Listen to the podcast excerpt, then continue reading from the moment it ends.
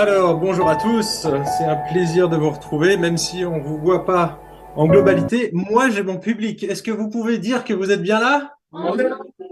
Ah Donc, vous voyez, on est quand même là. J'espère que vous êtes bien installés en famille et que chacun pourra prendre vraiment un bon temps. Alors, je vais commencer ce message en vous racontant une anecdote qui m'est arrivée il n'y a pas longtemps. Je suis récemment allé chez mon ophtalmologue parce que j'avais de plus en plus de mal à voir de loin. En fait, pour tout vous dire, il y a eu un facteur déclencheur.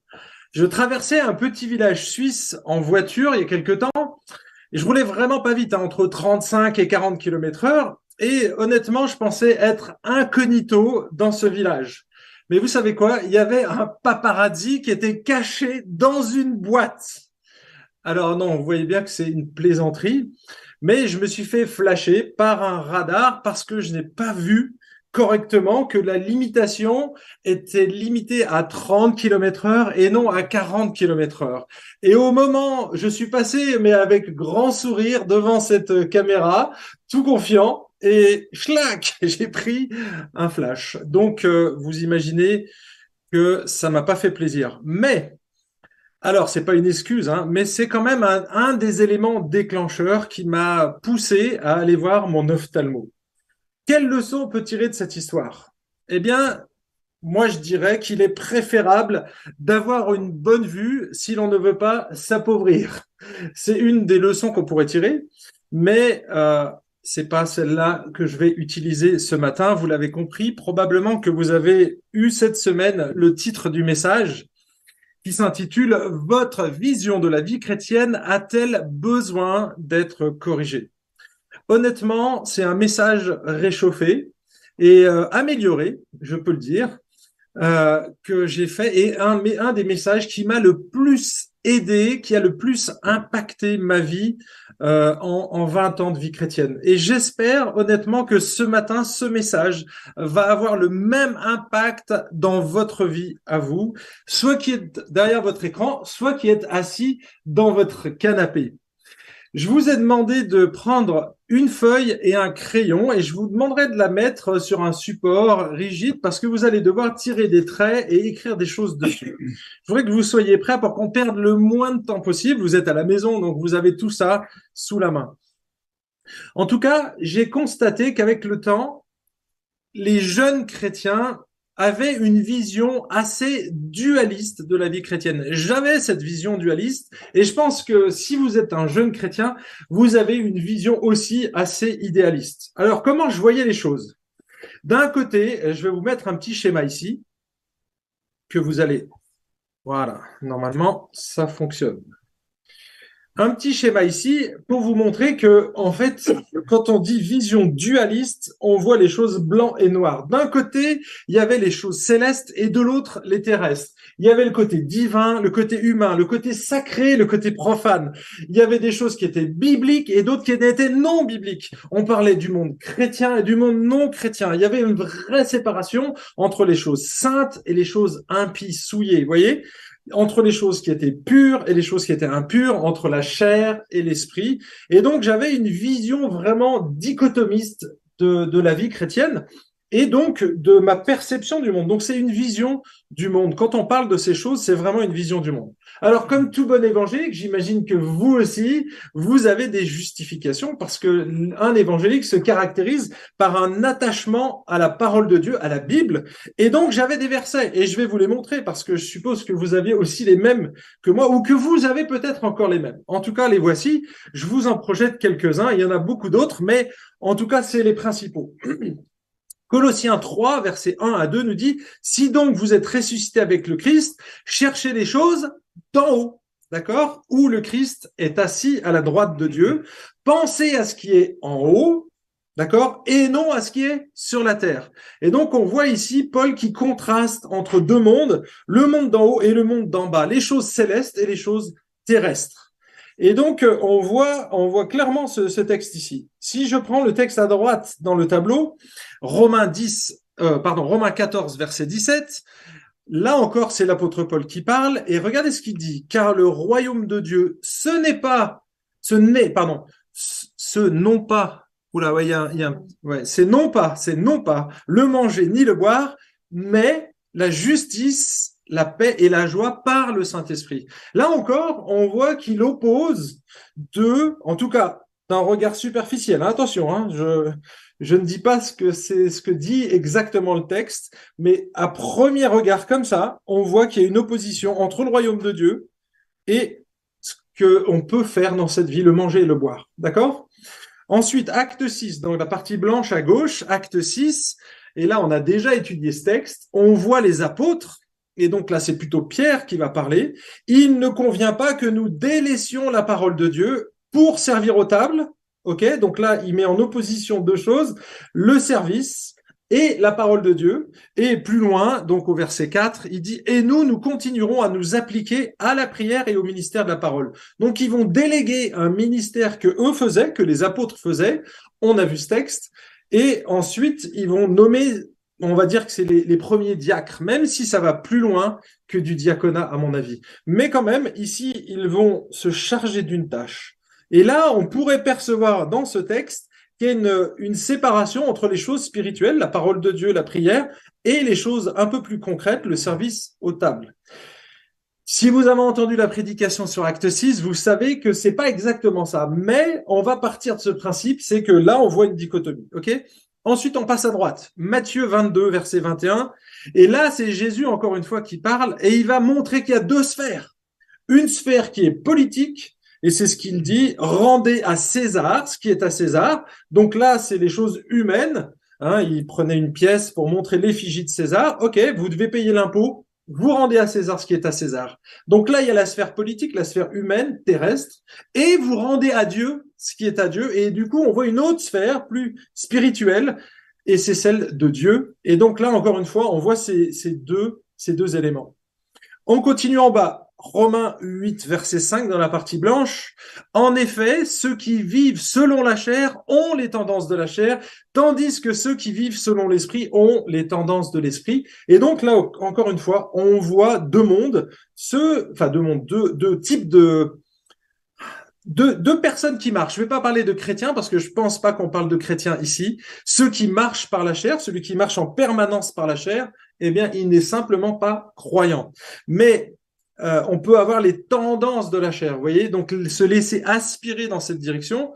Et donc il y aurait un monde qui est charnel et un autre plus spirituel, un chrétien qui marche par l'esprit, donc qui va porter le fruit de l'esprit. Et donc là encore une fois, on voit cette dichotomie. On la retrouve dans la partie droite dans Galates chapitre 5. Marchez par l'esprit, vous n'accomplirez pas les désirs de la chair, car la chair a des désirs contraires à l'esprit. Et là, il met clairement une opposition entre les deux et l'esprit en a de contraire à la chair. Ils sont opposés l'un à l'autre afin que vous ne fassiez pas ce que vous voudriez. Et là, on pourrait penser qu'il y a des chrétiens charnels et des chrétiens spirituels.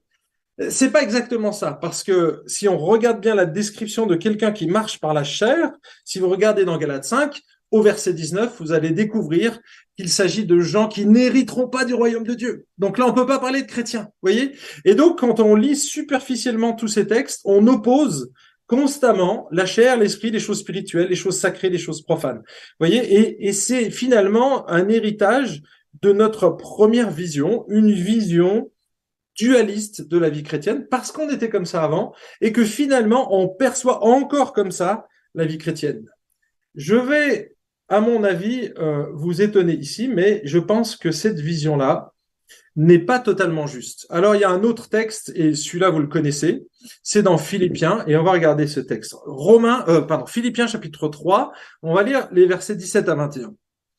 Et là, on voit encore clairement cette opposition. Mes frères, imitez-moi et portez les regards sur ceux qui suivent le modèle que vous avez en nous, car il en est beaucoup qui se comportent en ennemis de la croix du Christ. Je vous en ai souvent parlé, mais maintenant j'en parle en pleurant. Leur fin, c'est quoi?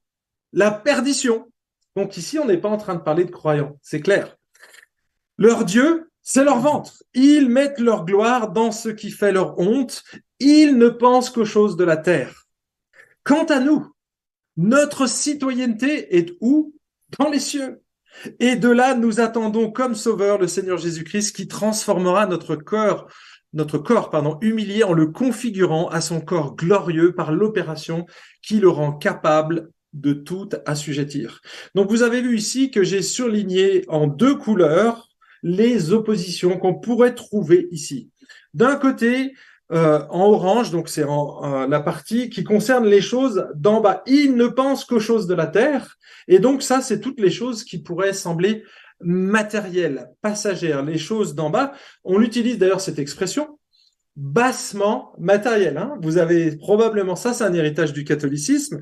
Les choses sont considérées comme bassement matérielles. Je dis pas que c'est juste, hein, mais c'est une expression qui est utilisée. Et ensuite, on a la partie jaune. Et là, c'est la, notre citoyenneté. Ça concerne les choses d'en haut, donc les choses célestes, les choses spirituelles.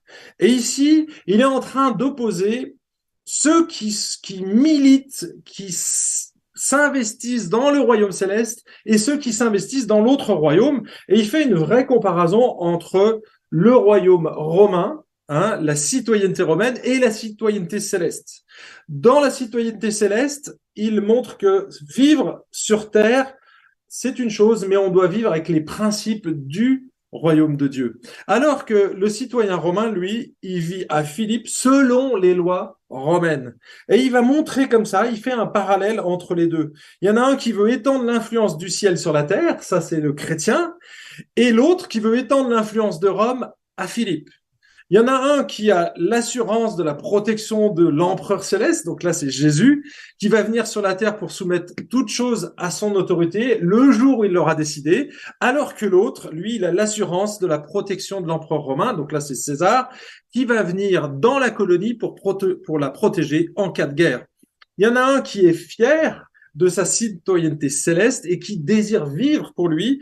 Et le citoyen romain, lui, il est fier de l'empereur César et de vivre pour lui. Et donc, on voit dans le texte de Philippiens 3 une claire opposition entre ces deux royaumes, la, la citoyenneté céleste et la citoyenneté romaine. Voilà. J'ai ici euh, dressé un petit tableau pour vous montrer que finalement, on peut quelque part justifier, superficiellement, attention, on peut justifier une vision de la vie chrétienne. Je ne sais pas quelle est votre vision ce matin, mais moi, je voudrais vous faire faire un petit exercice. Donc, vous avez tous vos crayons et vos papiers. Donc, si c'est une feuille blanche, c'est l'idéal, ou avec même des petits carreaux, parce que ça va vous aider à tracer deux axes opposés. Un horizontal qui va concerner tout ce qui concerne la vie pratique, toutes les choses terrestres, les choses d'en bas. Donc vous tirez un trait comme ça, et ensuite à gauche vous allez tirer un trait vertical, et là on va, c'est tout ce qui est en relation du ciel vers les choses célestes. Donc c'est les choses d'en haut, c'est tout ce qui concerne la vie spirituelle. Et ce que j'aimerais qu'on fasse maintenant, et vous allez prendre cinq minutes, montre en main, donc j'ai ma montre ici, je vais mesurer cinq minutes et je vais vous demander de classer 21 activités quotidiennes. D'accord? Alors, vous allez voir qu'il y en a qui sont faciles à placer, entre guillemets, et d'autres peut-être plus difficiles.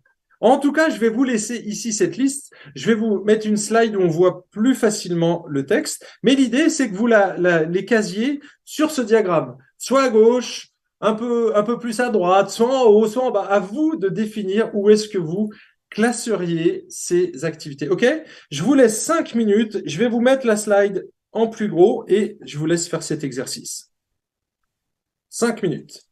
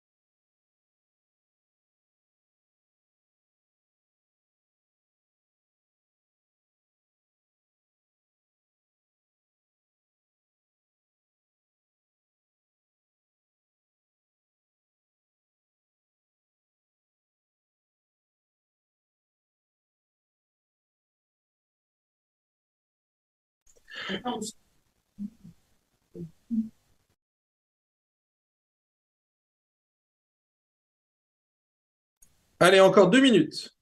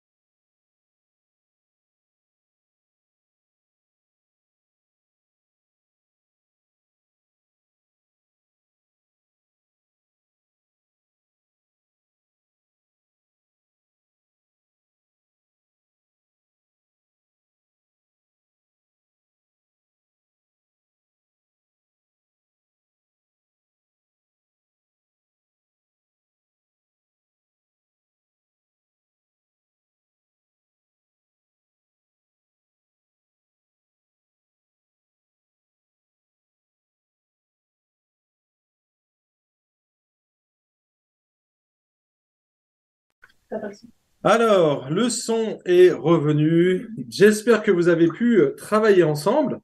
Et euh, maintenant, on va faire une petite évaluation. Alors, j'imagine que tout le monde a, noté euh, ces, choses. Voilà en gros les résultats qui ressortent. J'ai fait ce test avec plusieurs groupes et c'est la plupart du temps, c'est ce qui ressort. Donc, voyez le schéma qui suit ici. Ah. Hop, voilà. En général, on retrouve assez facilement deux grandes catégories. Une qu'on va classer dans les choses spirituelles, annoncer l'évangile, prêcher la Bible, prier, adorer, euh, enseigner la Bible, lire la Bible, partir en mission, baptiser quelqu'un. On le classe systématiquement à gauche. Hein Je sais pas. Est-ce que c'est comme ça que vous l'avez classé aussi? D'accord.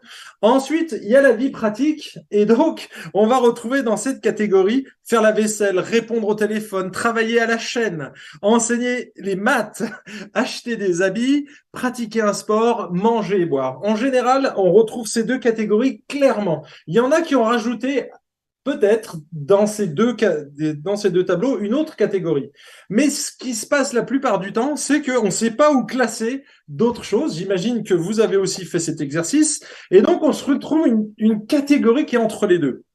Se faire baptiser, enseigner la philo, donner des soins, travailler dans le social et non la chaîne, euh, faire du bénévolat, distribuer la scène et élever ses enfants, parce que finalement, on s'imagine que ça peut être perçu d'une manière ou d'une autre. Alors certains l'ont peut-être mis à gauche ou à droite, et d'autres, les plus neutres, on va dire les Suisses, vous l'avez mis au milieu, et donc c'est la partie que j'ai appelée entre les deux. Ok.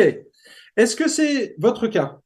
Non, c'est pas votre cas? Oui? Non Oui. Alors, je ne cite personne. Hein Alors, si vous avez ce genre de classement, les amis, alors je peux vous dire une chose, c'est que vous avez besoin de corriger votre vision de la vie chrétienne parce qu'elle est fausse.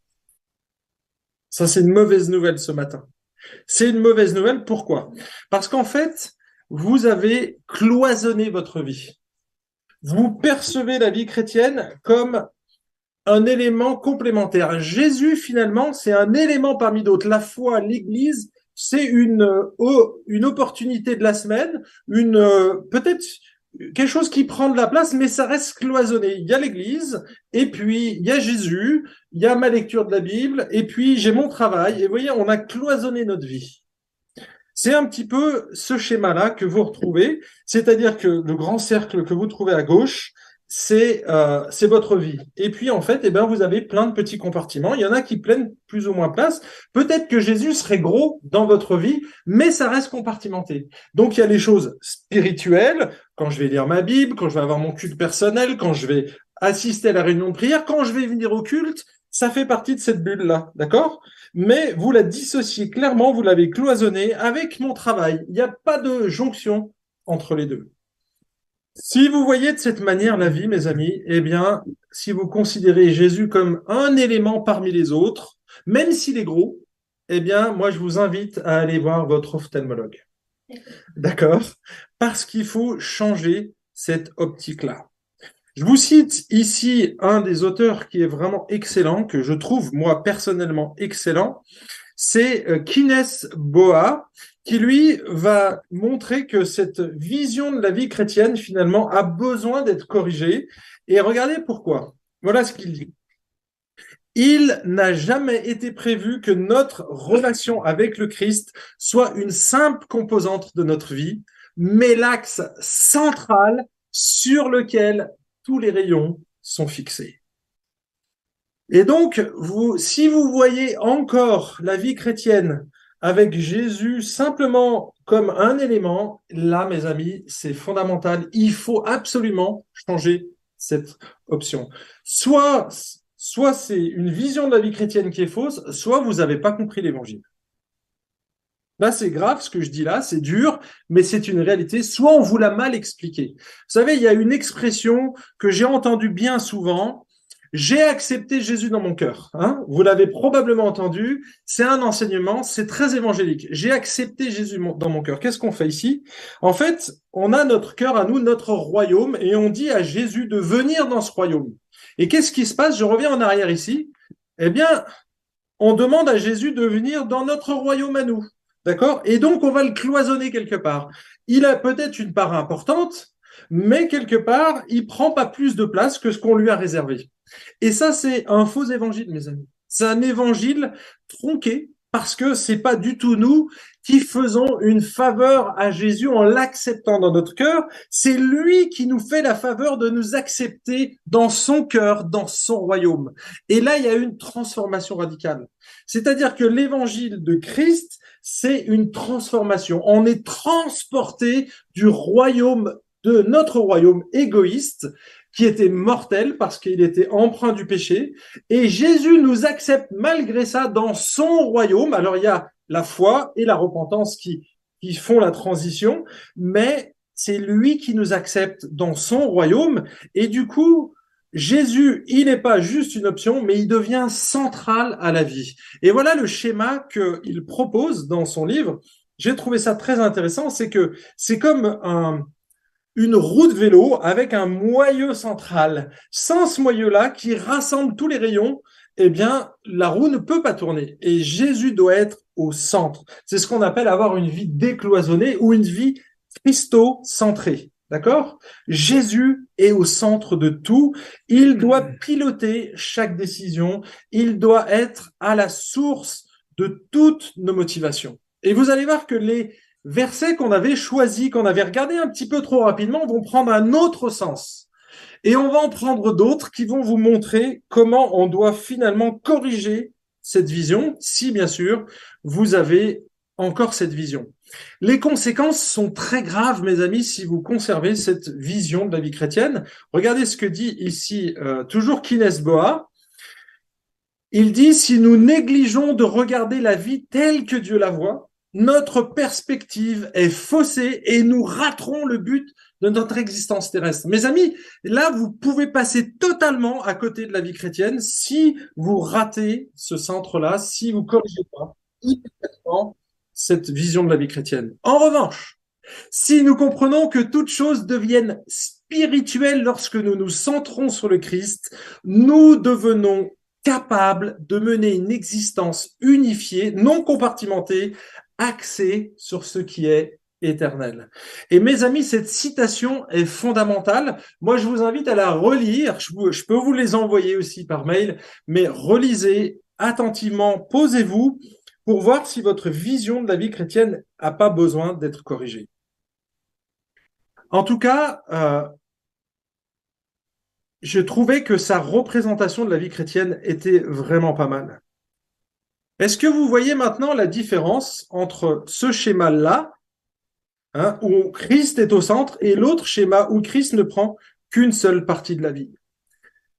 Paul, l'apôtre, va dire que Christ est ma vie et mourir est même un gain.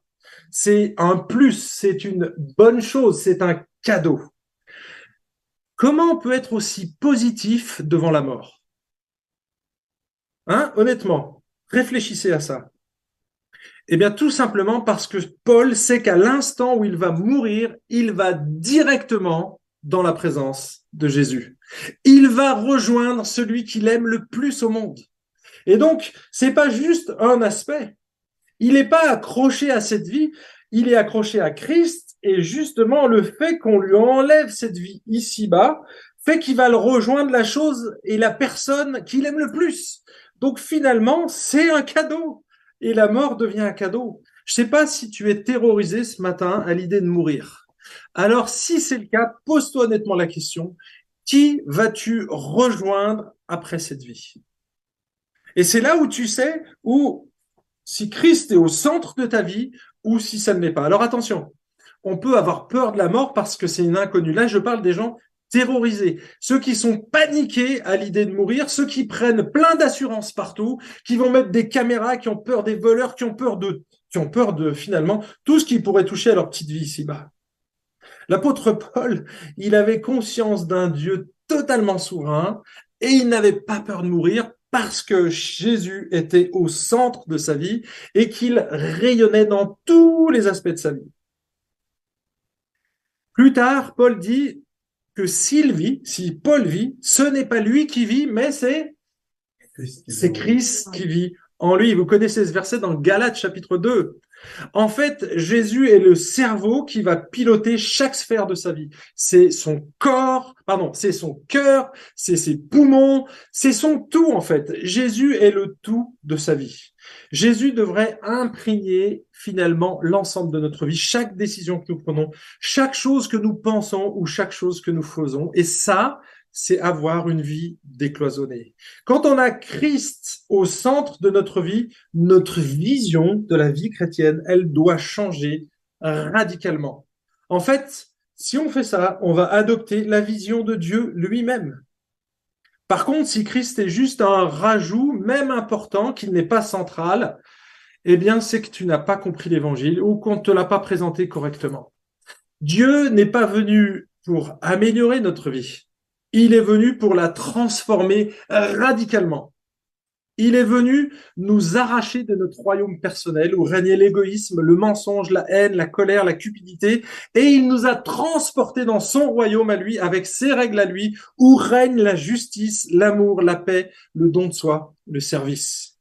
Donc si tu es chrétien, tu es dans ce royaume-là. Il n'y a aucune raison que tu reviennes en arrière. Soit tu aimes Jésus, Soit tu aimes le péché quelque part. Mais si tu es entre les deux, eh bien, c'est que tu n'as pas compris.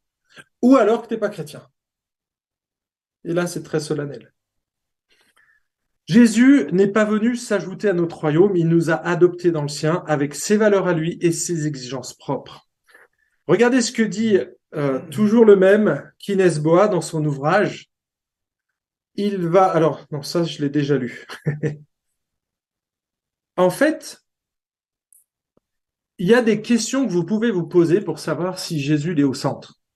Une des questions que je trouve intéressante, c'est quand on est chrétien, peut-être, jeune chrétien en tout cas, on se pose la question, est-ce que j'ai assez lu ma Bible aujourd'hui? Est-ce que j'ai assez prié? Combien de temps faut-il prier hein? On pose des questions comme ça au pasteur. Combien de temps faut-il prier par jour? Mes amis, si vous pensez ça, c'est que vous avez votre vie cloisonnée. Imaginez que vous soyez amoureux de quelqu'un. D'accord? Est-ce que vous vous posez la question, est-ce que j'ai passé assez de temps avec ma bien-aimée ou mon bien-aimé? Mais jamais de la vie, jamais de la vie. On ne se pose pas cette question parce qu'on est dans une relation. Il n'y a pas de quantification de est-ce que j'ai passé assez de temps ou pas. Non, on est en relation permanente, on, dialogue. Eh bien, avec avec Jésus, pardon, ça devrait être exactement la même chose. On devrait avoir une relation, une discussion permanente, avoir conscience parce qu'on l'aime et parce qu'on sait qu'il nous aime et qu'on est totalement accepté.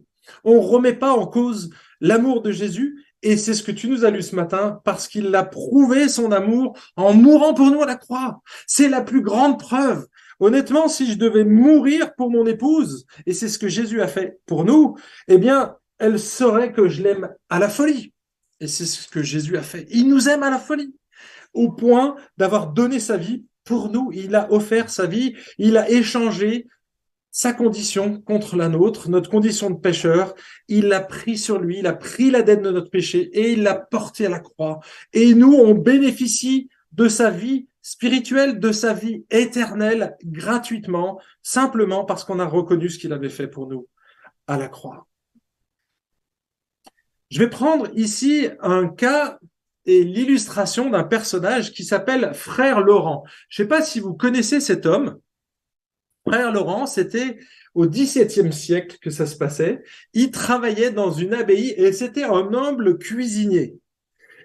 Il est dit, et c'est Rick Warren qui le dit dans ce livre-là, il parle de frère Laurent et il dit qu'il savait transformer les lieux les plus simples et les tâches les plus humbles, comme la préparation des repas ou la vaisselle, je ne sais pas où vous l'avez classé, mais en acte de louange et d'adoration de Dieu.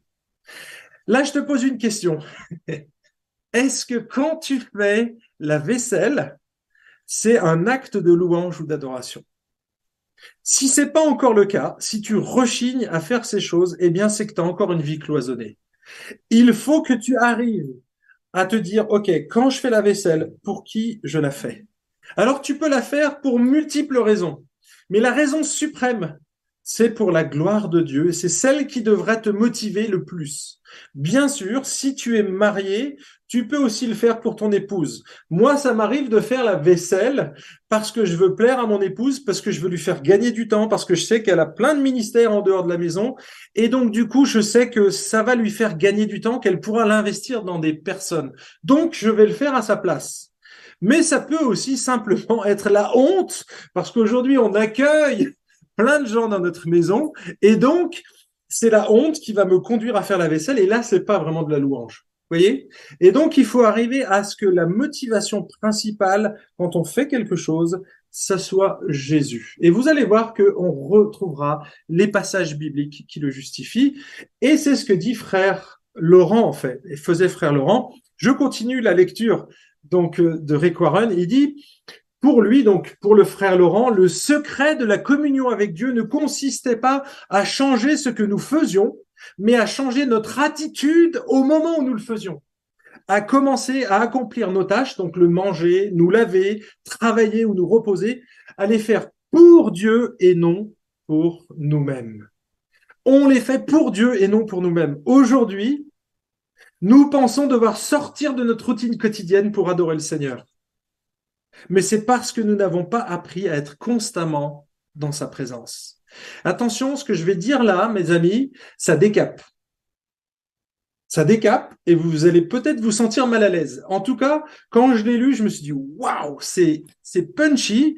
Donc écoutez bien la suite. Frère Laurent n'avait aucune difficulté à adorer le Seigneur en pratiquant les tâches simples de la vie. Il n'avait pas besoin d'aller à une conférence chrétienne pour le faire ou même à l'église ou participer à la réunion de prière ou je ne sais quoi d'autre. Voilà ce qu'il dit, c'est l'idéal de Dieu. En Éden, avant la chute. L'adoration ne correspondait pas à un élément particulier, c'était une attitude perpétuelle.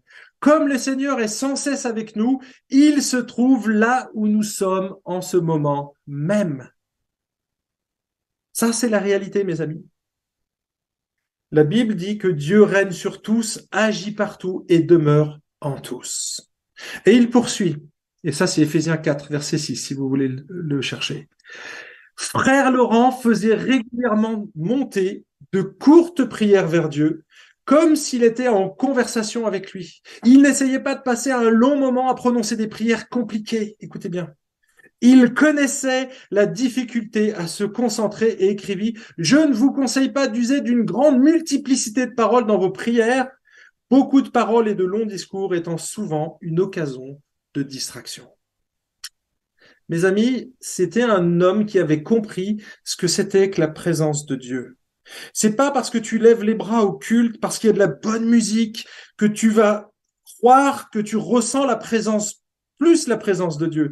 Et je ne dis pas que Dieu est absent dans ces moments-là, mais si c'est que le côté émotionnel, mon ami, alors là, tu fais fausse route. Parce que ce que tu penses être la présence de Dieu, c'est juste tes émotions. Et honnêtement, j'en ai autant en écoutant Pavarotti cette semaine, quand on était avec mon épouse et des amis, j'avais autant d'émotions que pendant un culte. Si c'est que le côté émotionnel. C'est pas ça, en fait, la présence de Dieu. C'est prendre conscience que Dieu est là en permanence. En permanence. Et Dieu ne veut pas simplement que tu aies une vie cloisonnée, religieuse. Et je dis encore une fois pas que c'est mauvais d'avoir un culte personnel. Mais la Bible te demande et nous demande et me demande de prier sans cesse. 1 Thessaloniciens 5, verset 17.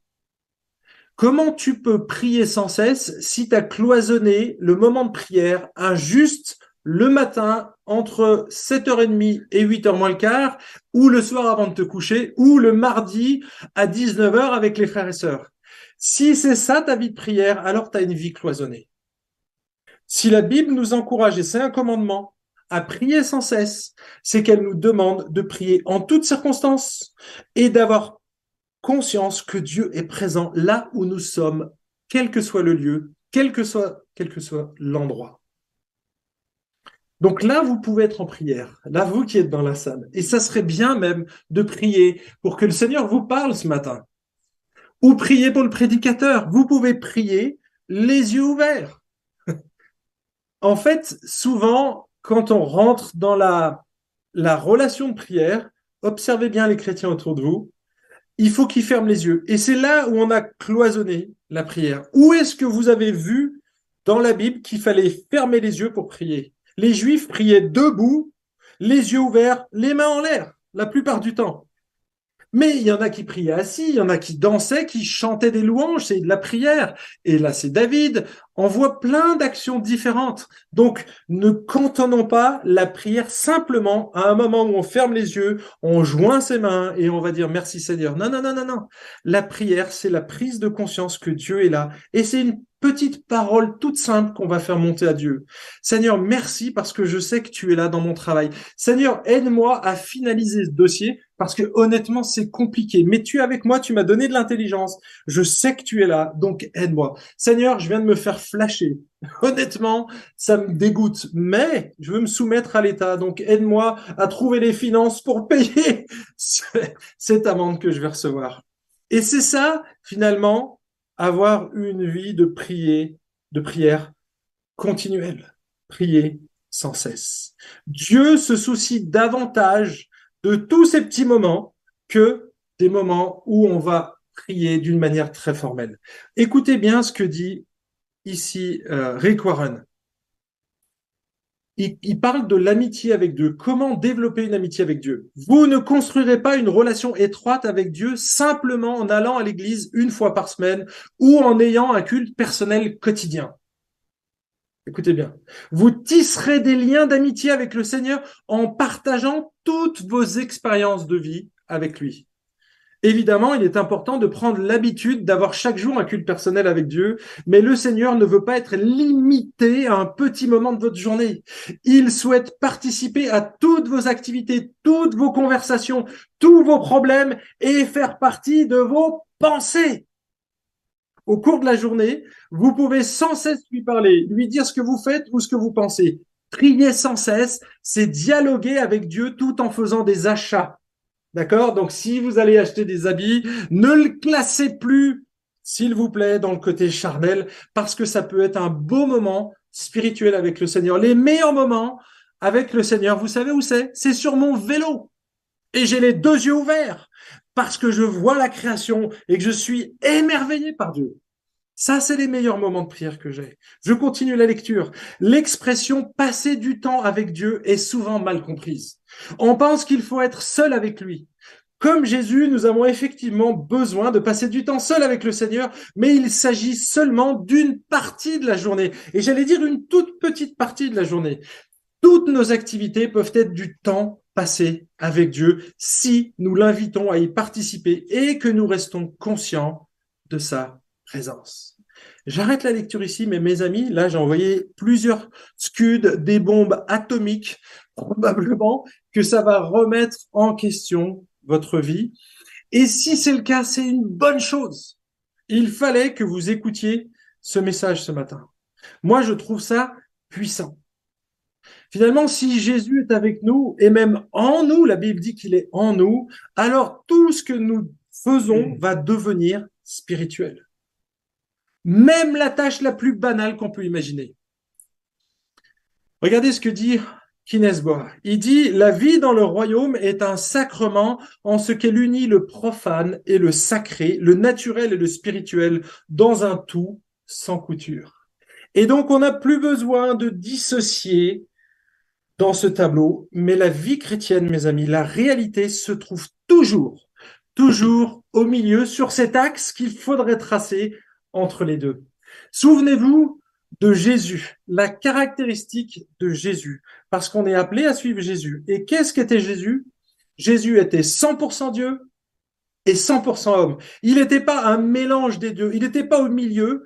Lui, Jésus, il était à la parfaite jonction entre les deux. 100% homme, 100% Dieu, 100% terrestre, 100% céleste. Et là, je ne parle pas du péché, ok? Mais en fait, c'est ce qu'on devrait viser, parce que cette ligne jaune que vous voyez qui traverse tout l'écran, ça, c'est la ligne de l'éternité. C'est les choses qui ont une valeur Et où on justifie ce texte, je l'ai mis ici, c'est 1 Corinthiens 10, 31. Et on voit que Paul va gommer cette dichotomie apparente, mal interprétée. Hein. Là, je vous le dis clairement, tout ce que j'ai fait au début du, du message, c'était pour vous orienter dans une direction. Je vous ai manipulé ce matin. J'en suis désolé, mais c'était pour vous faire prendre conscience de ça. OK? Vous connaissez ce verset par cœur. Mais il est, c'est pas le seul. On retrouve aussi en Colossiens 3. Ainsi que vous mangiez, que vous buviez, bref, quoi que ce soit que vous fassiez, faites tout tout pour la gloire de Dieu. Moi, je trouve ça extraordinaire. C'est que finalement, chaque petit acte de la vie quotidienne, quand vous allez vous laver, vous pouvez aussi vous laver les dents pour la gloire de Dieu. Alors, ça pourrait peut-être un peu, un compliqué au début, mais honnêtement, ça va changer radicalement votre façon de voir la vie chrétienne et de voir Jésus. Non, Jésus, c'est pas simplement le dimanche. Non, c'est pas simplement le matin. C'est toute ta journée, chaque instant qui passe. Et tu dois demander à Jésus, si c'est pas encore le cas, que tu puisses en prendre conscience. Tu peux même regarder une série télé qui paraît peut-être charnelle tu peux le regarder à la gloire de Dieu. Tout dépend quelle est ta motivation quand tu fais ça. Alors parfois, c'est vrai qu'on a un peu besoin, ça c'est mon ami Florent qui utilise cette expression, de chewing-gum pour le cerveau. Quand on a travaillé, quand on a été euh, bien chargé, on a besoin de se détendre et ça fait partie de la vie. Moi, je fais du vélo, vous pouvez regarder une série, c'est pas un problème de regarder une série télé, d'accord? C'est pourquoi je le fais. Si ça devient quelque chose, une addiction ou quelque chose qui fait que je vais m'échapper, un peu comme Avatar, il y a le syndrome Avatar aujourd'hui, il y a même des suicides, parce que finalement, on est tellement projeté dans un monde virtuel qu'on préfère ce monde virtuel au monde réel. Et donc, Jésus, il n'est pas en train de nous dire, il faut que tu sois simplement, tes pensées soient constamment dans le virtuel. C'est pas ça, en fait. Parce que le spirituel est une réalité, mes amis. On le voit pas, mais c'est une réalité. On n'est pas en train de parler de choses virtuelles quand on dit les choses spirituelles, c'est une réalité invisible, mais elle est bien réelle. Alors que Avatar, c'est quelque chose de projeté qui n'existe pas quelque part, c'est du fantasme. Alors que nous, nous vivons une réalité et Jésus est bien présent, même si on ne le ressent pas. En fait, si tu prends ce schéma-là, tu observes que tu peux faire des choses banales pour la gloire de Dieu et des choses que tu as peut-être qualifiées de spirituelles comme totalement charnelles. Imagine, moi, je peux prêcher le dimanche matin pour attirer les regards sur moi, pour que tu dises, waouh, qu'est-ce qu'il était bien ce message, Franck, et tu vas flatter mon ego, hein, et je vais tout faire pour te séduire. Je pourrais faire ça, mais ce matin, tu as vu, j'ai pas essayé de te séduire parce que j'ai j'ai envoyé des bombes. Et c'est pas mon but. D'accord? Parce que mon but, c'est de glorifier Dieu dans la prédication et d'être le plus juste possible. Mais je pourrais avoir de mauvaises intentions. Je pourrais vous manipuler. Je pourrais faire plein de choses en prêchant la Bible. Pourtant, vous l'avez classé clairement en haut à gauche. Eh bien, on peut faire des choses qui, en apparence, sont très spirituelles, mais sont totalement charnelles. Et vous pouvez faire ça partout. Dans la prière, Ok, je participe à la réunion de prière, mais pourquoi tu participes à la réunion de prière? Est-ce que c'est pour tes frères et sœurs? Est-ce que c'est pour glorifier Dieu, pour lui redonner des inquiétudes? Ou est-ce que c'est pour dire, moi je suis un bon chrétien et je suis présent à la réunion de prière voyez? Et là, je suis pas, je suis pas en train de dire qu'il faut pas y aller. Hein. Au contraire, plus on est de fous et moins il y a de Ça serait chouette si vous pouviez venir, mais c'est pas le bon objectif. Si tu veux avoir un temps, viens pour Dieu et pour tes frères et sœurs. Là, tu as une bonne motivation.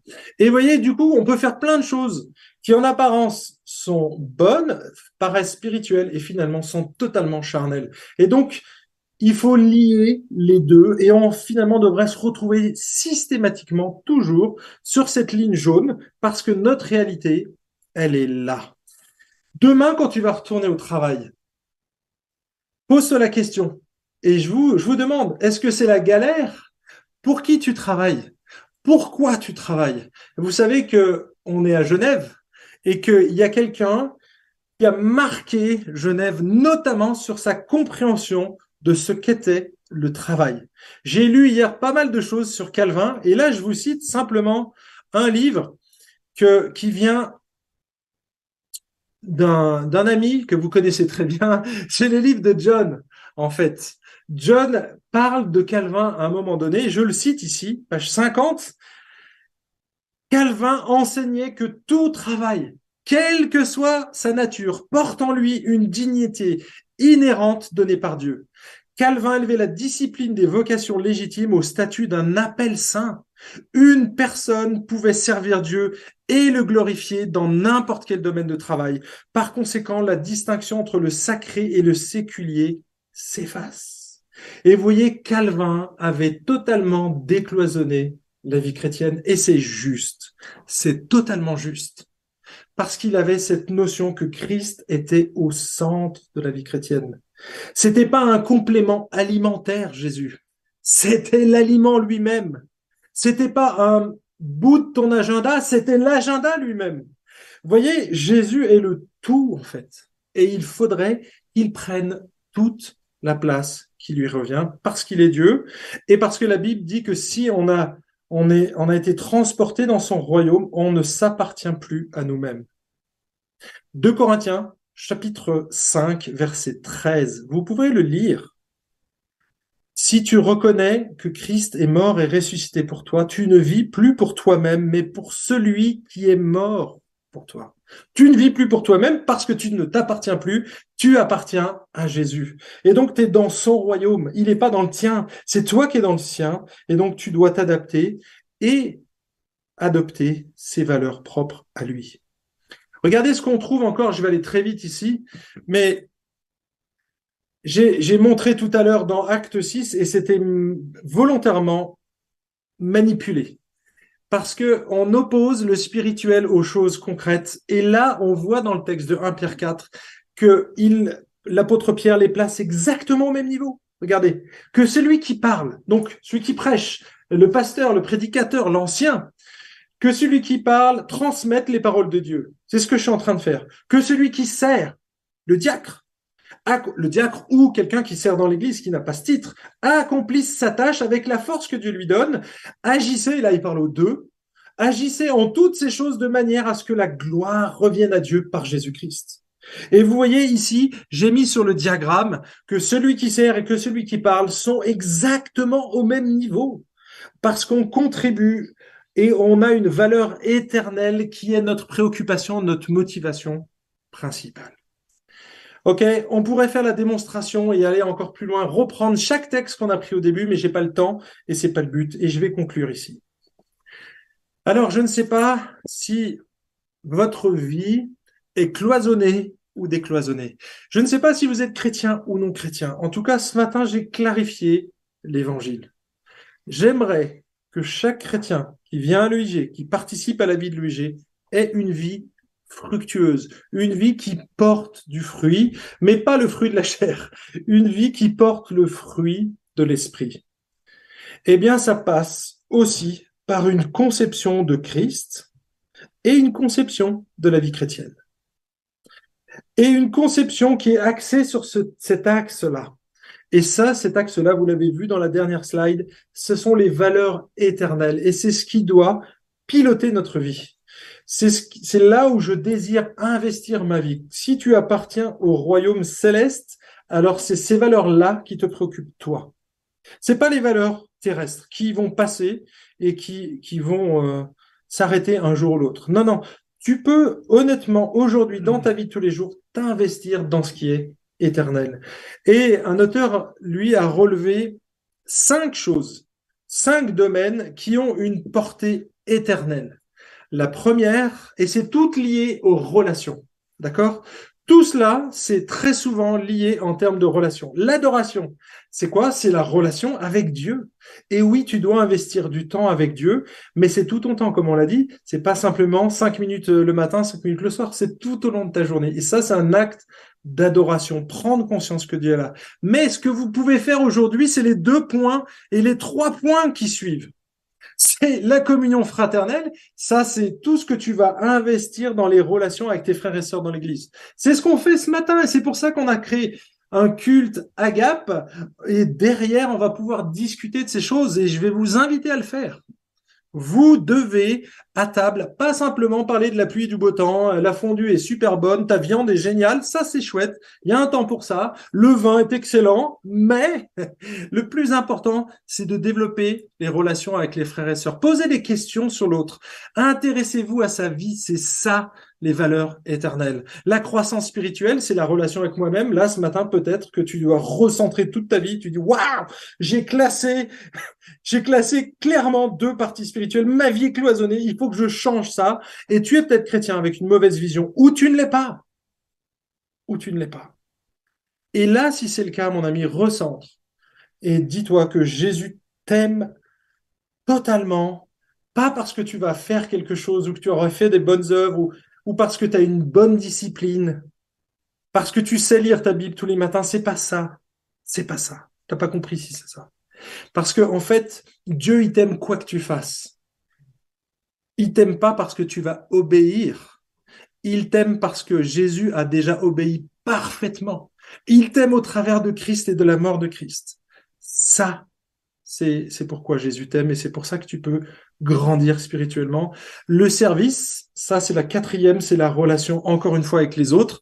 C'est une manière que Dieu nous a donné d'investir dans les valeurs éternelles. Tout ce que tu vas faire pour les autres, pour les frères et sœurs, mais aussi au-delà, hein, pour les non-croyants, eh bien ça c'est un investissement dans les valeurs éternelles. Et bien sûr, le cinquième, c'est quand tu parles de Jésus, c'est ta relation avec les non-croyants. Alors tu parles pas tout le temps de Jésus, mais développer des relations, aimer ton prochain, c'est le servir et à un moment donné, tu vas lui parler de ta foi. Tu vas lui parler de ce Jésus qui est au centre de ta vie. Et si c'est pas le cas, tu vas faire de l'évangélisation. Si il est au centre, tu vis l'évangélisation. Tu vois la différence? Il y en a un, ça va être une activité, l'autre, c'est ta vie. Et j'ai écrit un livre à ce sujet et le sous-titre, c'est l'évangélisation durable, une vie à partager. C'est ça, en fait. C'est quand ta vie, quand Jésus est au centre de ta vie, que tu as une vie christo-centrée, alors tu ne fais pas de l'évangélisation, tu vis l'évangélisation, tu partages ta vie parce que Christ prend toutes les dimensions dans ta vie. Je vais m'arrêter ici et je vais vous inviter à prier. Alors, vous n'êtes pas obligé de fermer les yeux ce matin et je pense que vous pouvez le faire. Vous êtes en famille. Je vous invite même, après le message, on va arrêter la connexion avec Serge et après le message, je vous invite à prendre un temps, chacun à prier. Vous prenez vos dessins et si vous les avez mis clairement ces zones, je vous prends, vous prenez un crayon et vous barrez tout ça et vous giclez tout ça, ou alors vous prenez un, un trait, vous coupez en deux et vous dites ça doit tomber tout le temps là-dedans. Je veux décloisonner ma vie et ça serait vraiment chouette si vous pouviez le faire. Et dimanche prochain, on se revoit tous avec des vies décloisonnées. Ça peut prendre du temps, mais je pense que votre conception, votre perception, votre vision de la vie chrétienne a changé après ce message. En tout cas, c'est mon souhait. Compris? Et je vais garder les yeux ouverts. Seigneur, on veut te remercier parce que tu es présent ici, devant cette caméra, mais aussi derrière les écrans qui nous regardent, derrière les écouteurs de ceux qui nous entendent.